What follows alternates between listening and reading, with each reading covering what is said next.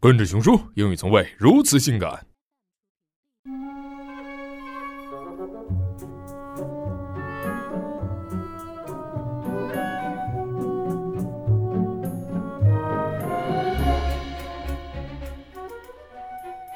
An Adventure for Robo-dog, Chapter 2 Down the Stairs.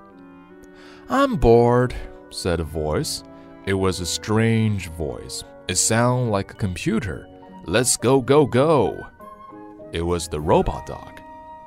Who are you? asked the doll. Hi there, I'm Rob, said the dog. He wagged his metal tail. well, mind my dress, said the doll. The sparkly bits come off very easily. No problem, answered Rob. I'm Jilly, the doll added. I belong to Sarah. That's Teddy. A furry teddy bear in the bottom of the box sat up.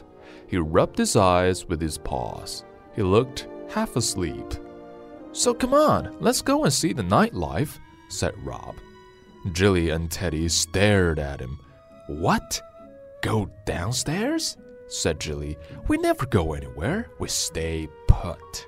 Eh, time for a change then, said Rob cheerfully. Let's go, go, go. Jilly giggled. All right, she said. Let me take off my high heel shoes first. Then she climbed out of the box. She was good at climbing. Coming, Teddy? Rob began to move smoothly. He was whirring gently.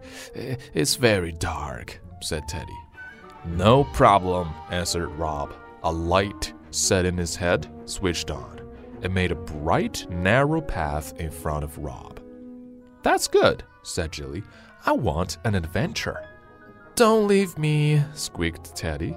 He scrambled out of the box. He did not feel very happy. He did not want an adventure.